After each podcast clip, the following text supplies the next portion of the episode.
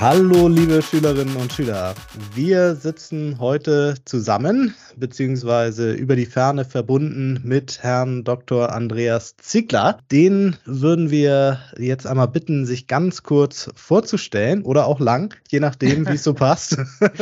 Hallo, Herr Ziegler, herzlich willkommen. Hallo.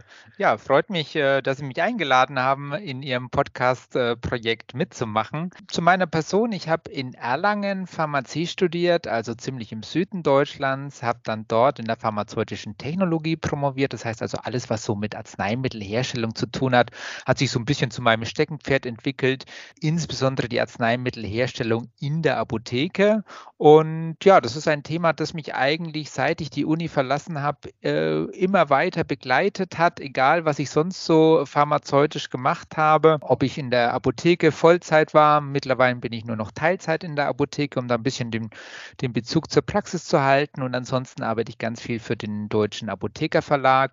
Das heißt, ähm, wir erstellen Datenbanken, Videos, ähm, auch Podcasts, ähm, aber natürlich auch ganz klassisch die Lehrbücher, die Sie vielleicht auch von Ihrer PTA-Ausbildung her kennen und beschäftige mich damit, ähm, was braucht eigentlich die Belegschaft in der Apotheke, ganz egal, welche Berufsgruppe das ist, welche Informationen sind da notwendig und die versuchen wir Ihnen dann auf einem möglichst schönen, möglichst attraktiven Weg zur Verfügung zu stellen. Ja, das äh, hört sich ganz toll an. Und jetzt haben Sie schon gesagt, Sie sind also in äh, Süddeutschland äh, verortet. Und wir haben über Sie gelesen, dass Sie auch im Förderverein der PTA-Schule in Nürnberg tätig sind. Können Sie uns vielleicht erzählen, was das zu bedeuten hat? Ja, tatsächlich schon relativ lang bin ich dort auch im, im Vorstand tätig. Ähm, einfach weil wir die Ausbildung der PTA sehr am Herzen liegt. Das ist einfach eine der tragenden Säulen für den Apothekenbetrieb. Der Förderverein hat sich zur Aufgabe gemacht, ähm, letztlich über Spenden Mittel äh, einzuwerben, um vielleicht im Zuge der Ausbildung auch Dinge mal anzubieten, die den Schülerinnen und Schülern sonst nicht so geboten werden könnten. Also beispielsweise mal eine äh, Studienfahrt, äh, mhm. mal ein Besuch der Expo Farm. Wir haben beispielsweise in Nürnberg auch mal einen Besuch bei den Medizinern in der Anatomie, ja, ah. um da mal zu gucken, wie es dort aussieht oder äh, mal eine Exkursion in den Botanischen Garten oder dass wir auch ähm, für Digitalisierung vielleicht mal äh, elektronische Geräte zur Verfügung ste stellen, die von der Schule sonst nicht finanziert werden könnten ähm, oder auch mal eine Laborausstattung oder ähnliches oder auch mhm. mal einzelne Schülerinnen oder Schüler zu fördern, die vielleicht von äh, zu Hause aus für das eine oder andere nicht die notwendigen Mittel zur Verfügung zu haben. Also es geht stark auch um finanzielle Unterstützung bei all Dingen, die in der Ausbildung schön wären, aber vielleicht nicht so ohne weiteres finanziert werden können lebt schon sehr davon, dass es von, auch von den lokalen Apotheken getragen wird. Also bei uns, ah. die Mitglieder sind natürlich ja, äh, die, die lokalen Apotheken, aber auch die lokalen Großhändler oder auch die, die Apobank oder ähnliches. Ne? Aber vor allem natürlich die Apotheken, die hinterher sagen, wir, uns ist daran gelegen, dass wir gute PTAs kriegen, die hinterher auch in unseren Betrieben wieder äh, tätig sind. Und Sie organisieren das dann und werben die Mitglieder ein dann? Ähm, ja, letztlich ist es so, ja, dass okay. ähm, wir auch auf Apotheken zugehen. Also wir sind ja, ich bin ja nicht allein, sondern wir mhm. sind äh, Vorstand mit ja, fünf, acht Leuten, mhm. haben natürlich auch ein entsprechend rühriges Lehrerkollegium und ja, egal wann und wo man äh, Kolleginnen und Kollegen trifft, ob das jetzt bei der Expo Farm ist oder bei einem äh, lokalen Apothekertag oder einer Fortbildungsveranstaltung, immer der Hinweis, bist du eigentlich schon Mitglied bei uns? cool. Ja, ja. Aber so muss das sein, cool. Und dann werden ja. sie größer größer und größer. Genau. genau, ja, schön. Ich hatte noch mal eine persönliche Frage zu Ihrem Werdegang. Und zwar interessiert mich persönlich noch mal, wie Sie zur Pharmazie gekommen sind. Sind Sie da irgendwie familiär vorbelastet oder war das einfach so ein Interesse oder hat sich das äh, Nein, tatsächlich keine familiäre Vorbelastung. Das ist ja was, was man zumindest als ich angefangen habe zu studieren, ganz häufig gefragt wurde. Haben die mhm. Eltern wohl eine Apotheke? Nein, ja. überhaupt keine, keine Pharmazeutinnen und Pharmazeuten in der Familie. Ähm, ich bin über ein sehr breites Natur naturwissenschaftliches Interesse letztlich zur Pharmazie gekommen. Also mich hat Chemie fasziniert in der Schule und alle anderen naturwissenschaftlichen mhm. Fächer und hatte dann gab es so ähm, Studieninformationstage, zu denen wir in der Oberstufe gehen konnten und da habe ich mich dann wirklich auch sehr sehr breit informiert. Ich hätte mir durchaus auch ähm, Lehramt vorstellen können ähm, mhm. für Chemie und Biologie beispielsweise oder ähnliches und hatte dann so den Eindruck, dass Pharmazie wirklich ähm, ja nicht so zielgerichtet auf eine Naturwissenschaft äh, losgeht, sondern wirklich einmal das komplette Spektrum abdeckt und dann natürlich noch mit dieser medizinischen Komponente, was ich einfach auch wahnsinnig spannend fand und das hat sich dann auch am Ende bewahrheitet. Wie gesagt, ursprünglich bin ich mal so ein bisschen auch durch die Liebe zur Chemie zur Pharmazie gekommen. Das hat mhm. sich dann im Studium ein bisschen verändert. Dann war es nicht mehr unbedingt die Chemie, sondern dann ziemlich schnell eben auch die Technologie und so ein bisschen auch die ingenieurswissenschaftliche Komponente, die dann damit ins Studium reinkam. Also von, von dem Fächerspektrum und so einfach meine Neigungen wirklich wie auf den Leib geschneidert. Dann gehört ja zu den vielen Tätigkeiten, äh, gehört unter anderem die Tätigkeit beim DAV.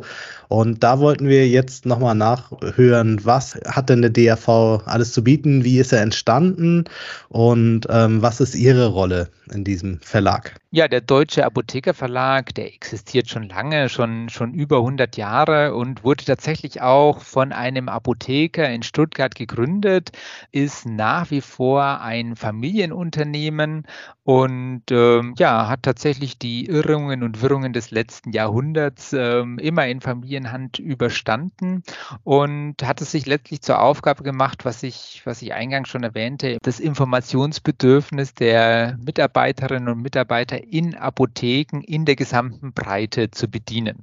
Also ähm, nicht nur die verschiedenen Berufsgruppen, sondern auch die verschiedenen Tätigkeitsfelder, also Pharmazeuten in der Industrie, im Krankenhaus, in der Verwaltung, aber natürlich und vor allem in den öffentlichen Apotheken. Und dann zu sagen, was braucht man denn? Das äh, hat sich natürlich im Laufe der Zeit geändert. Ja. Es waren Zeitschriften, Bücher, die es nach wie vor gibt, aber hinzu kommen jetzt eben digitale Formate, Datenbanken, mhm. Software, die, die benutzt wird in den Apotheken, um Dokumentationsaufgaben zu erledigen oder um Recherchen zu machen, äh, Wechselwirkungen, Interaktionen, alles, was man, was da dazu gehört. Ja, um wirklich zu sagen, mit welchen Fragestellungen bin ich, wenn ich heute pharmazeutisch tätig bin, konfrontiert und wie kriege ich dann fachlich gesicherte Informationen? Also nicht einfach im Internet drauf losgegoogelt, sondern dass am Ende auch jemand dahinter steht, ein Experte, eine Expertin im jeweiligen Fachgebiet, die dann auch kompetent wirklich was dazu aussagen kann, die dann sagen kann, ich habe hier schon fünf Jahre, zehn Jahre, 20 Jahre Erfahrung, habe wirklich den Überblick über die Materie und kann damit entsprechend Informationen zur Verfügung stellen. Ja, großartig. Und da hängen ja auch ganz schön viele Leute mit drin in diesem Apothekerverlag. Ne? Wie viel sind das ungefähr? Wie viele Mitarbeiter? Können Sie das sagen? Naja, tatsächlich ist, ähm, ist der Apothekerverlag nur ein Teil. Wir nennen uns ja auch Mediengruppe Deutscher mhm. Apothekerverlag. Das heißt, es gehören eine ganze Reihe von anderen Verlagen auch noch mit dazu. Außer dem Deutschen Apothekerverlag am bekanntesten ist vielleicht noch die Wissenschaftliche Verlagsgesellschaft, wo viele unserer Universitätslehrbücher erscheinen. Aber wir haben auch geisteswissenschaftliche Verlage. Dazu gehört der Franz Steiner Verlag oder wir haben auch einen Verlag in Österreich, der sich sehr stark an Juristen wendet. Das heißt also, kommt immer ein bisschen darauf an, was man jetzt als zum Verlag gehörig ähm, bezeichnet. Mhm. Aber ich sage jetzt mal so, der Kern der Personen, die sich mit Pharmazie im äh, Speziellen beschäftigen, sind an die 200 Leute. Das ist doch mal eine Hausnummer. Vielen Dank. Ja. ja, aber also ein ganz großes Netzwerk dann auch. Das ist spannend. Absolut, Und dann haben Sie ja noch absolut. die ganzen Autoren, die dann da noch mit dranhängen. Ne? Genau. Und einer dieser ähm, Experten, die Sie eben angesprochen haben, mit der vielen Erfahrung in Ihrem Fachgebiet, einer davon sind Sie auch selber. Sie haben ja selber auch einige Bücher ver veröffentlicht schon. Können Sie uns da vielleicht nochmal erzählen, wo genau Sie sich als Experte selber getroffen getummelt haben? Ja, also mein Fokus liegt schon ganz äh, eindeutig auf der pharmazeutischen Technologie und der Arzneimittelherstellung in der Apotheke im Speziellen. Das heißt, es sind schon vorrangig Rezepturtitel, sowohl was Herstellungstechnik angeht, als auch was Kompatibilität, Plausibilitätsfragen angeht. Also alles, was eigentlich auch so im Schulfach Galenik unterrichtet wird. Und mhm. ähm, über diese Schiene kam ich dann äh, tatsächlich auch letztlich zum Thema Cannabis, was, sage ich jetzt mal so, eine zweite Säule ist, wo ich sagen würde, da kenne ich mich denke ich, ganz gut aus, weil die Cannabis-Arzneimittel ja letztlich ähm, als Rezepturarzneimittel in Deutschland im Verkehr sind. Und als sie dann 2017 über eine, ein neues Gesetz als Arzneimittel in, den Apothe in die Apotheken kamen, waren das alles Rezepturarzneimittel. Insofern schloss sich da natürlich so ein bisschen der Kreis zu dem, was ich vorher schon gemacht hatte, Rezeptur ganz allgemein. Und beim Cannabis stellten sich dann natürlich nochmal spezielle Fragen. Und so mhm. kam er dann immer weiter mit der Materie in Berührung und ähm, dann sind es jetzt da auch nicht mehr nur galenische Fragen, sondern auch wirklich so rechtliche Fragen, was geht, was geht nicht, wie kann ich es in Verkehr bringen, ähm, natürlich auch Fragen zur, zur Wirksamkeit etc. Also von daher würde ich sagen, es ist einmal das ganze Thema Galenik und dann nochmal das Thema Cannabis, wo ich so meinen Schwerpunkt sehen würde. Wir hatten so den Eindruck damals, als das mit den Plausibilitätsprüfungen rauskam, da war Ihr Werk so das Einzige, was es da erstmal so gab. Ne? Würden Sie das auch so unterschreiben? Das würde ich tatsächlich, das würde ich tatsächlich tatsächlich so sehen, da hatten wir oder hatte ich im Prinzip so ein bisschen den Vorteil, während ich ähm, an der Uni Erlangen promoviert habe, haben wir damals ins Studentenpraktikum solche Aufgaben neu eingeführt, weil wir gesagt mhm. haben, das ist eigentlich ein, ein wichtiges Feld, das bislang nicht beackert wird. Wir haben das damals noch Kompatibilitätsprüfung genannt ja, statt Plausibilitätsprüfung mhm. und hatten dann im Prinzip für jede Studentengruppe eine Rezeptur zur Verfügung stellt, die dann in Form einer Hausaufgabe geprüft werden musste, ist die denn kompatibel oder nicht und wie würde man sie verbessern. Und auf Basis der Erfahrung, die wir dort in der Studentenausbildung über viele Semester gesammelt hatten, hatte ich natürlich einen relativ einfachen Start in Anführungszeichen, ähm, dann auch dafür entsprechend ein Buch anzubieten oder zu erarbeiten. Gute Strategie, das dann zu nutzen. ja, man, man, wusste es damals noch nicht, dass es, ja. dass es kommt, aber ja, also zumindest war die Einschätzung richtig, dass es ein wichtiges und bis dahin vernachlässigtes Thema ist. Gut, dann schauen wir jetzt noch mal ein bisschen auf die PTA-Ausbildung. Wir beide mhm. unterrichten ja in einer PTA-Schule. Wir haben so eine Protagonistin in unseren Lernsituationen, das ist die Siglinde, die möchte unbedingt PTA werden. Äh, was meinen Sie denn, was muss die Glinde dafür mitbringen, damit sie auch eine gute, tolle, zufriedene PTA wird? ja, ich denke, am besten sind zwei äh, große Leidenschaften. Einmal eine Leidenschaft für Menschen und einmal eine Leidenschaft für Naturwissenschaften. Mhm. Ähm, wenn die beiden Dinge gegeben sind, dann kann, möchte ich sagen, fast nichts mehr schiefgehen. Ja, ich meine, äh, gerade in der öffentlichen Apotheke ist natürlich der Kontakt zu Menschen und die Offenheit, sich äh, mit deren Sorgen, Nöten, Problemen auseinanderzusetzen, auf die offen zuzugehen, ins Gespräch zu kommen, eine ganz äh, essentielle Qualifikation und umgekehrt, ähm, um dann auch kompetent und vernünftig beraten zu können und all die anderen Aufgaben, die PTAs natürlich in der Apotheke wahrnehmen, ist einfach dann die Naturwissenschaft das äh, notwendige mhm. Rüstzeug. Also ich denke, man müsste schon speziell mit Chemie ähm, gewisses Interesse haben, ja, aber natürlich auch äh, Mathematik und alles, was jetzt so an Hilfswissenschaften, sage ich jetzt mal, noch dazugehört, sind sicher ähm, essentielle Qualifikationen. Und gerade wenn es dann um Labortätigkeit oder Rezepturherstellung geht, natürlich auch eine gewisse Sorgfalt beim Arbeiten. Mhm. Ja, also dann zu sagen, Genauigkeit ist wichtig, das sind nicht Dinge, die man so, ich formuliere es jetzt mal ein bisschen flapsig, so hinschludern kann, ja, sondern wo man wirklich auch gucken muss, genau sein muss, auf den Punkt sein muss. Das ist sicher dann auch handwerklich nochmal äh, eine gewisse Herausforderung ähm, oder eine Fähigkeit, die man mitbringen sollte. Absolut, da sprechen Sie uns aus der Seele, würde ich mal so behaupten.